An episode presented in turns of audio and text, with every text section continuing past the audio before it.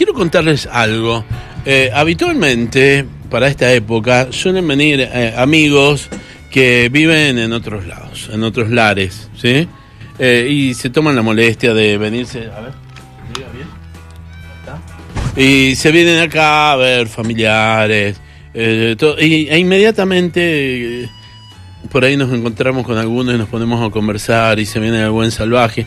Y, y- y la visita que tengo hoy es una visita habitual de todos los años, que la espero porque es un gran amigo, pero además de ser un gran amigo, es un gran artista y me encanta conversar con él y ni te digo cuando él está arriba en un escenario.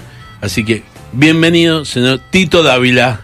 Muchas gracias, querido. ¿Qué haces, Tito? Muy contento de estar acá. Y lo que acabas de decir, con una relación de muchísimos años de amistad ya, sin decir que nos ponemos veteranos, son muchos años de amistad. Te- quiero decirte una cosa. Estás impecable, Tito. Estás bien, te mantenés bien. ¿Vos, vos estás bien de la vista también? Sí, boludo. ¿Qué, qué haces? Eh, Reiki, yoga, eh, te transformaste al veganismo, ¿no? No, no, no hago nada, nada, no hago nada de eso, la verdad. Bueno, ¿cómo estás? Muy bien, muy bien, muy contento, muy feliz de estar acá en Mendoza, por supuesto, mi tierra y de donde tengo mi hija, mi única hija vive acá, mi familia, mi hermano, eh, grandes amigos de estos amigos, viste que por suerte todavía me quedan esos amigos de casi la, casi la infancia, con Sí. los que empezás, ya a esta edad empezás a decir, ¿te acordás qué? Viste, Parece anécdotas, anécdotas en blanco y negro, pero Sí. sí. Entonces muy feliz, muy contento de estar acá, claro. Pudiste cruzar el charco sin problema. ¿Cómo, cómo viviste tu pandemia en Madrid? ¿Complicada? No, la verdad que con mucha suerte, primero porque no nos pasó nada ni a mí, ni a, ni a mi pareja, ni a gente cercana a mí.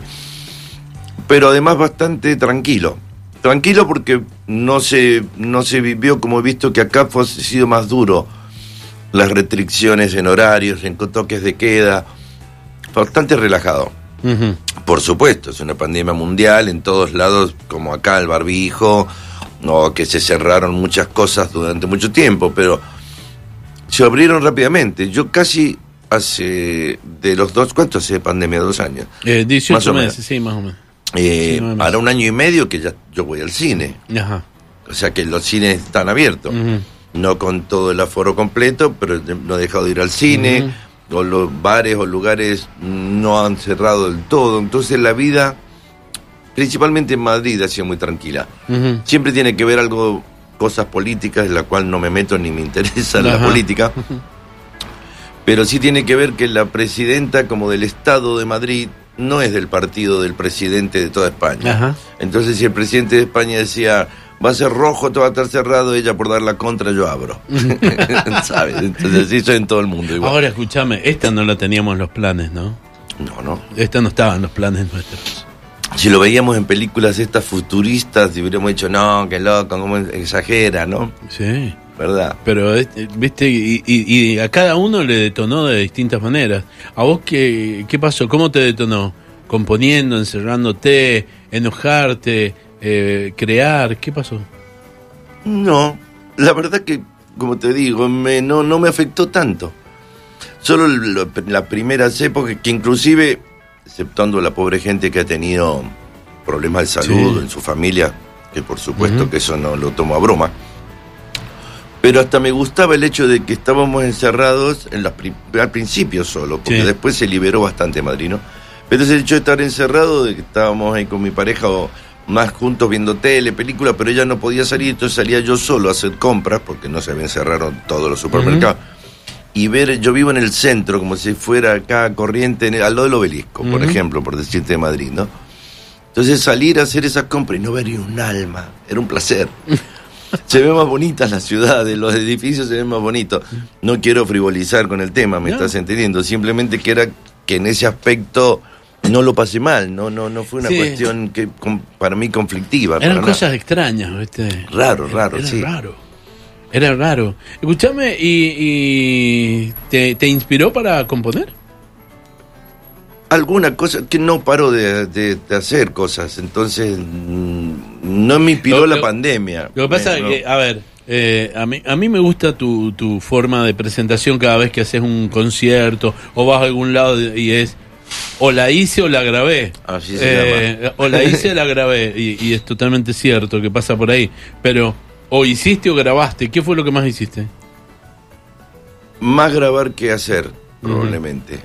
Porque mm, más que nada mi vida profesional, sigo haciendo cosas en Madrid o donde tenga que ir, pero voy muchísimo a Mallorca, que para la gente que no sabe es una isla eh, que pertenece a España también, por supuesto, pero que se habla, el, el idioma es mallorquín, que es muy parecido al catalán, es como una rama del catalán, que sigo, hace 20 años que voy y sigo sin entender casi nada. Pero trabajo, he producido y produzco dos grupos de, de Mallorca. Uno que canta en castellano con alguna canción en mallorquín catalán y hay otro artista que toda la- su carrera y siempre canta en catalán. Entonces, entre que produzco los dos grupos y los dos grupos presentamos los discos que hacemos y salen algunos showcitos, es que me la paso mucho en Mallorca. A pesar de otras cosas en Madrid también. Claro. ¿Con ellos producí y también tocas? Claro.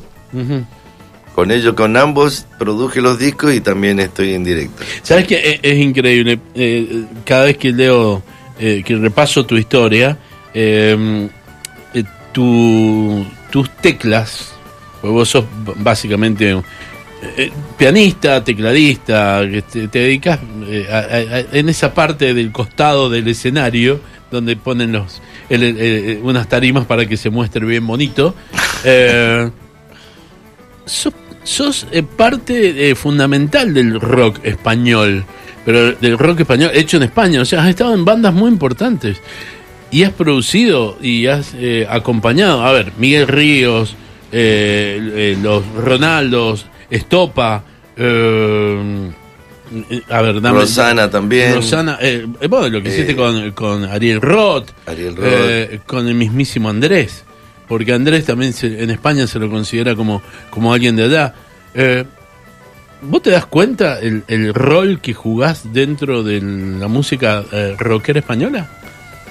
Yo me doy cuenta, no Pr- principalmente, y vos me conoces hace muchísimos años, no me gusta ir de falso humilde porque para nada, obviamente me doy cuenta de que he tenido la suerte o la capacidad o la, la- estar en el momento justo, indicado, como se diga, que me ha dado esa oportunidad de grabar y tocar con muchísima gente, hasta con Serrat, con Sabina, gente que, más que nada Serrat en el sentido que todos acá en Argentina, jovencitos, casi niños creciendo, Serrat era como tan lejano, y después terminé también hasta grabando, él, él terminó grabando un arreglo mío, o sea, cosas que me han pasado que a mí me han costado creérmelas también, ¿no?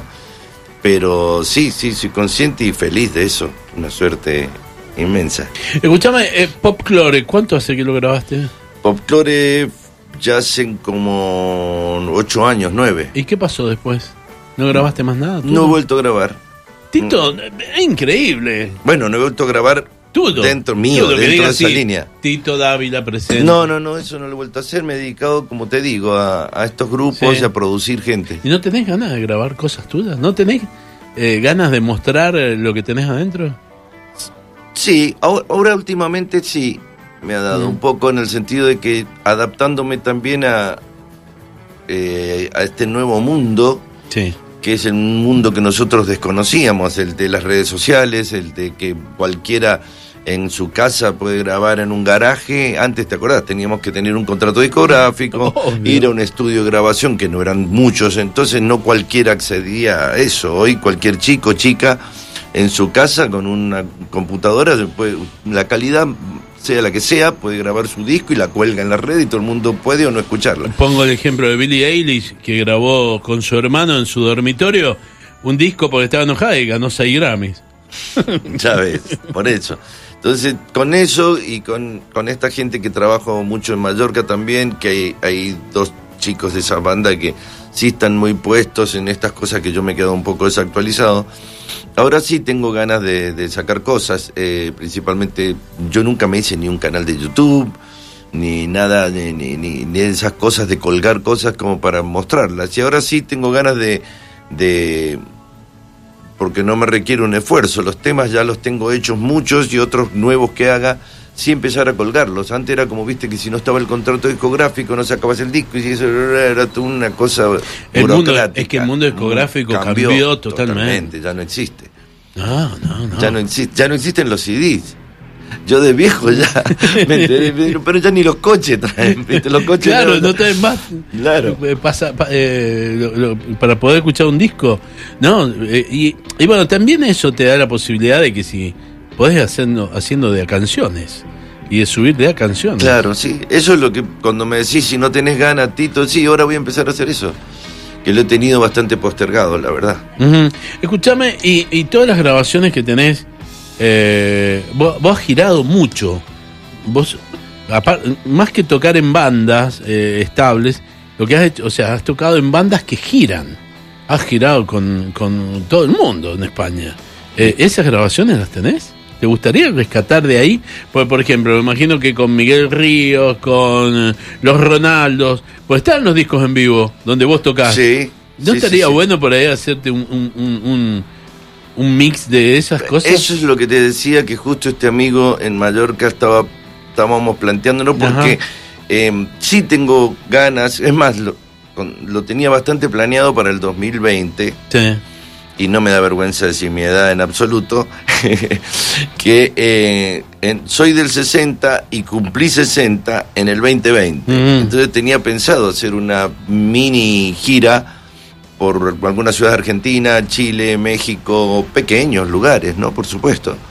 Pero un poco no como despedida, pero sí como en algún sentido cumplí 60 y voy a recordar cosas o giras que he hecho con distintas personas, con el o la hice o la grabé, como dijiste.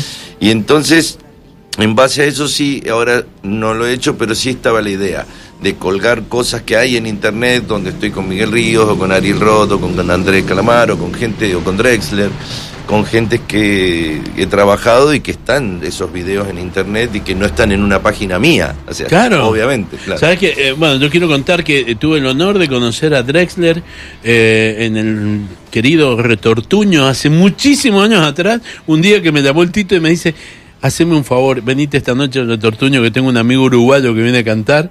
Y bueno, habías trabajado con él y lo encontramos ahí a Drexler, que fue una cosa increíble, pero así como eso, tenés eh, muchos artistas. Eh, el mismísimo Andrés se dio sus teclados para que vos los tocaras. Sí, con Andrés, mm, no sé si mucha gente sabe, vos sí, por supuesto, y los músicos, Sí. gente, pero no sé si mucha gente sabe que la primer producción, pro- producción artística, hizo Andrés Calamaro en su vida fue Los Enanitos Verdes. Entonces hicimos tres discos con Los Enanitos Verdes, en, en Contrarreloj, Habitaciones Extrañas, Carrusel, esos tres discos los hicimos con Andrés. Y Cosas de la Vida, un año después un año y medio después éramos vecinos en Madrid, cosa totalmente impensable. Y entonces, claro, son muchos años de conocernos. Entonces ya cuando hicimos ya la gira, que fue bastantes años después, eh, ya era como que con la mirada era el único yo veterano con él argentino de la banda, los demás eran españoles. Entonces, ante la mínima ya había una complicidad, ¿viste? Pero no es que se dio los teclados, era realmente, era bueno que él estuviera adelante y a veces los tecladistas estamos ahí muy muy detrás de, de los aparatos y no tenemos la libertad de movernos y de estar ahí frente al público y Andrés obviamente era el que convocaba a esa gente, era bueno que estuviera adelante, como un frontman. Totalmente. decir. Lo que pasa, Tito, que vos también, el hecho de ser productor eh, hace de que eh, te permita eh, estar atento a otras cosas más. O sea, sos como un- un buen número 5. No, bueno, te iba a poner ese ejemplo. buen número cinco. Te podía poner ese ejemplo porque lo he hablado muchísimas veces, inclusive con Andrés. Ah, El que no sabe de fútbol no, no entiende, pero Sí. cualquier futbolero nos entiende. Sí. O sea, estaba la defensa, sería el bajo y la batería. Claro. Yo estoy en el medio del campo para ponerle la pelota al guitarrista o al cantante, ¿no? Claro, ahí, y, y cubriendo. Claro, que claro, si te das cuenta y ves que el bajo y la batería vienen mal. Mete la mano izquierda para que suene grave, ¿no? qué sí, sí, sí. Te habrás cansado de hacer eso, ¿no? No, no, por suerte he tocado con muy buenos bajistas. Si no, se me, van, a- se me van a tirar encima todo. No, no, no, siempre, siempre pongo el ejemplo que sos el único argentino, creo que tocaste con Chuck Berry. Por lo menos el único mendocino, seguro. Me imagino que sí. Y, Y- argentino y también argentino puede creo que ser. debe ser sé, el único que ser. tocó con Chuck Berry. Sí, sí, sí. Eso, una- eso fue una cosa que si me lo hubieran contado tampoco me lo iba a creer, ¿viste? Decir, no puede ser.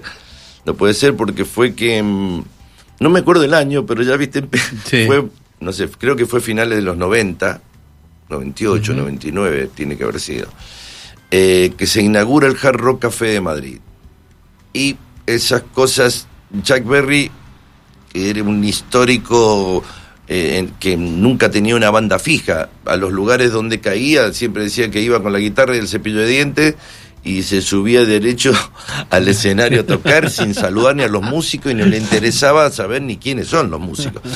Y justo yo estaba con esta banda Los Ronaldos y al, a alguien se le ocurrió, pero que esta vez en este, en este concierto, porque a Chuck Berry no lo acompañan Los Ronaldos y yo estaba ahí y entonces fue el destino que conocía y toqué con el inventor del rock and roll, una cosa realmente increíble.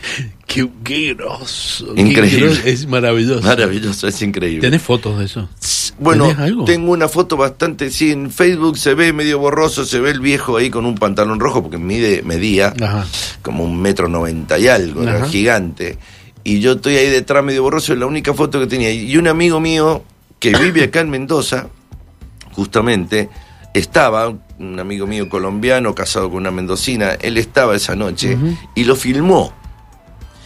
Lo, lo, curioso es que lo tiene, ¿cómo se llama? Las que Super 8. Claro, y lo tiene en su casa en una caja donde debe tener, no sé, 100 cintas Super 8, entonces yo nunca he tenido tiempo, ni el pobrecito, para ponerse a ver toda la cinta, ven cuál de todas está. Decirle que nosotros, yo me, ofrezco gentilmente a empezar a buscar esa cinta. No, yo también me ofrecería gentilmente. Primero que encontrar el aparato que los reproductores, que ya ni existen esos reproductores, hay que buscarlo no sé en dónde. Y aparte no sé si él está en sus cosas privadas, no sé si le va a gustar que nosotros veamos sus videos privados, para ver dónde encontramos Chuck Berry. Tito, eh, eh, eh, voy tirando nombres y, la verdad que eh, digo, uff, qué groso. Tocaste frente a George Martin también. Sí. Con los enanitos cuando tocaron frente a George Martin. En el Festival de Viña del Mar. O sea, eso no es común, ¿me entendés? No, que no es común que hayas tocado con Chuck Berry, que tocaste para George Martin. También conocí al, de los Stones, al, ¿cómo se llama? Andrew, Pero lo, de George Martin también fue una cosa del destino increíble para los Enanitos Verdes, por, bueno, nosotros, eh, porque justo, que justo el año en que los Enanitos Verdes llenaban o eran famosísimos en Chile con toda la Quinta Vergara que se sabía todas las canciones de memoria, que justo ese año el Festival de Viña invitara como jurado honorífico a George Martin. No pasa todos los días y no fue por los enanitos, fue esas cosas que te digo que a veces, más allá de tus capacidades, el, tu trabajo, a veces está esas cositas, viste, de la que se alinean las, se dice así, ¿no? Sí, se alinean las, estrellas, y te toca estar en el momento justo cuando algo va a pasar. Increíble, la verdad que sí. Escúchame, o la hiciste o la grabaste, tenés que contarlo, todo esto, de alguna manera.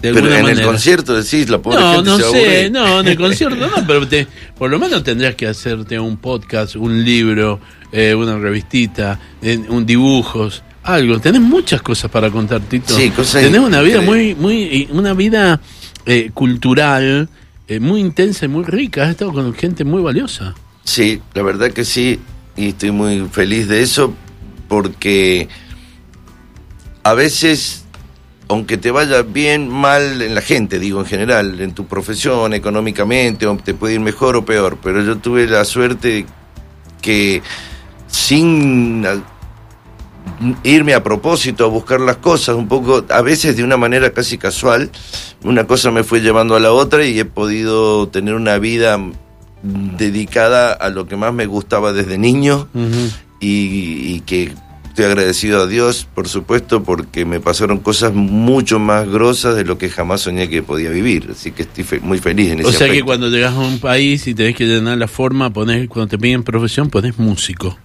Sí.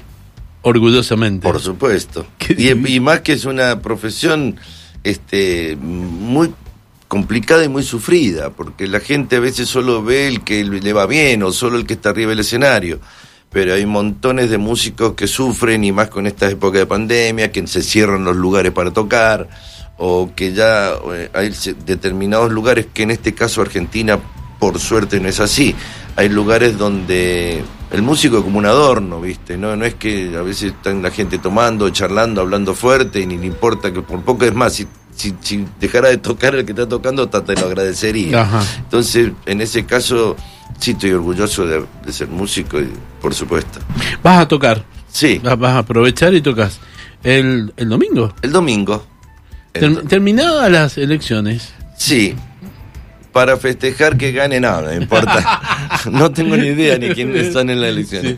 Digo, siempre lo decía en broma y con amigos, que el que el que esté contento porque ganó, el que votó, Sí. que vaya a festejar. Y el que esté triste, que vaya también para a- olvidar. ahogar las penas. Claro. eh, Vas a tocar en el Willis. En el Willis, que es un, ya sabes muy bien, un lugar que, que, que es mi segunda casa a veces cuando estoy acá, porque mm, suelo vivir en la casa de mi hija, que es al lado del Willis, entonces amigos que conozco también hace muchísimos años, con grandes músicos, que de paso los nombro, el grupo Lupus, que es el Paila en el bajo, Didi en la batería y Seba Rivas en la guitarra, o sea, grandísimos músicos mendocinos y amigos. Y, y usted eh, tirando lo que, lo que vaya saliendo. Sí, un poco de esto que hemos estado hablando. O sea, la- el- se llama O la hice o la grabé. Entonces son canciones mías compuestas o canciones que grabé o hice giras con, toqué con artistas. Por ejemplo, obviamente no, no, no incluyo en este repertorio artistas españoles porque realmente no son conocidas esas canciones, pero son canciones mías, más al- alguna de Drexler, más alguna de Calamaro, alguna de Ariel Roth, y de eso, de eso se trata. Sabes que yo los Ronaldos los escuché eh, en el Amnesty en Chile. Ah, es verdad que vinieron. En, en el. Amnesty en Chile, linda banda. Sí, era una banda muy restoniana. El, eh, el cantante era el que está en la versión de los Rodríguez del Hace Calor, del Uy, uy, uy, es el que canta con ellos. Ajá. Una voz así muy, muy nasal, pero es una banda muy rockera, muy rolling stoniana, diríamos, ¿no? Escúchame, eh, para terminar eh, la nota, yo, yo he elegido canciones que quiero poner después de que vos estás. Elegí, por ejemplo, Claudio Puyó, pues aparte de ser amiga Grande. tuya, pro- le produjiste un disco que de- de- es el más lindo de Claudia, Un disco maravilloso fue ese. hermosísimo. También en un momento eh, hiciste la producción de la artista chilena de mayor venta, que fue Nicole. De- de triple platino, una Exacto. cosa de loco. Sí, lo de Nicole fue también un- una cosa increíble porque en ese momento estaba en la compañía discográfica en la que era Nicole, estaba un paisano nuestro, Oscar Sayavedra, Claro. eh, estaba él en la dirección artística y él me, me, me dio, diríamos, esa producción y yo la hice en España y fue un pelotazo en Chile increíble, en el cual era un disco que mm, de 10 canciones, cinco canciones eran inéditas de un compositor chileno, porque ella en esa época no componía, y las otras cinco canciones, más o menos yo, elegimos eh, versiones que hicimos en Gamulán, hicimos una de suéter, hicimos, el disco se llamó como una canción maravillosa de un cantante español que se llamó Antonio Vega, el disco se llamó Esperando Nada, así que este, con Nicole también fue algo... Y después trabajaste mucho con Miguel Ríos, que yo quiero decir que Miguel Ríos, para quien no lo conozca, eh, a ver, quiero, quiero tratar de explicarlo bien. Es una especie de Charlie García español, pero no, o sea, dentro de eh, eh, lo que ha significado para el rock. No como personaje No, Charlie García, para nada. para nada, sino lo que ha hecho en el mundo del rock. Sin Miguel Ríos, el rock español casi que no hubiese existido. Casi que no. Para que la gente lo entienda, es más, y hubo una gira muy importante, lo que pasa es que aquí él no es conocido, estaría en un target a nivel prestigio y a nivel edad, en el mismo, en la misma escala que Joan Manuel Serrat, Sabina, Víctor Manuel, de la misma edad y del mismo prestigio para España. Y claro, Miguel Río fue el precursor. España en los finales de los 70 salía de la dictadura y Miguel Río fue el primero que llevó bandas de rock, rayos láser. Él apoyó grupos, además, cuando él pegó, apoyó a grupos nuevos para que salieran. Entonces, realmente Miguel Río sí es un, es una institución en España y en México. En México es muy, muy fuerte también. En México hemos tocado para 100.000 personas. Es una cosa, una barbaridad. Y un año para que veas lo querido y respetado que es. Hay un disco que la gira la hicimos con hologramas, que Sí. sería una cosa para increíble para contarte en otro momento. Pero hicimos un disco que se llamó eh, Miguel Ríos y las estrellas del rock latino. Entonces un tema de- por Argentina fueron Char- Charlie y Fito.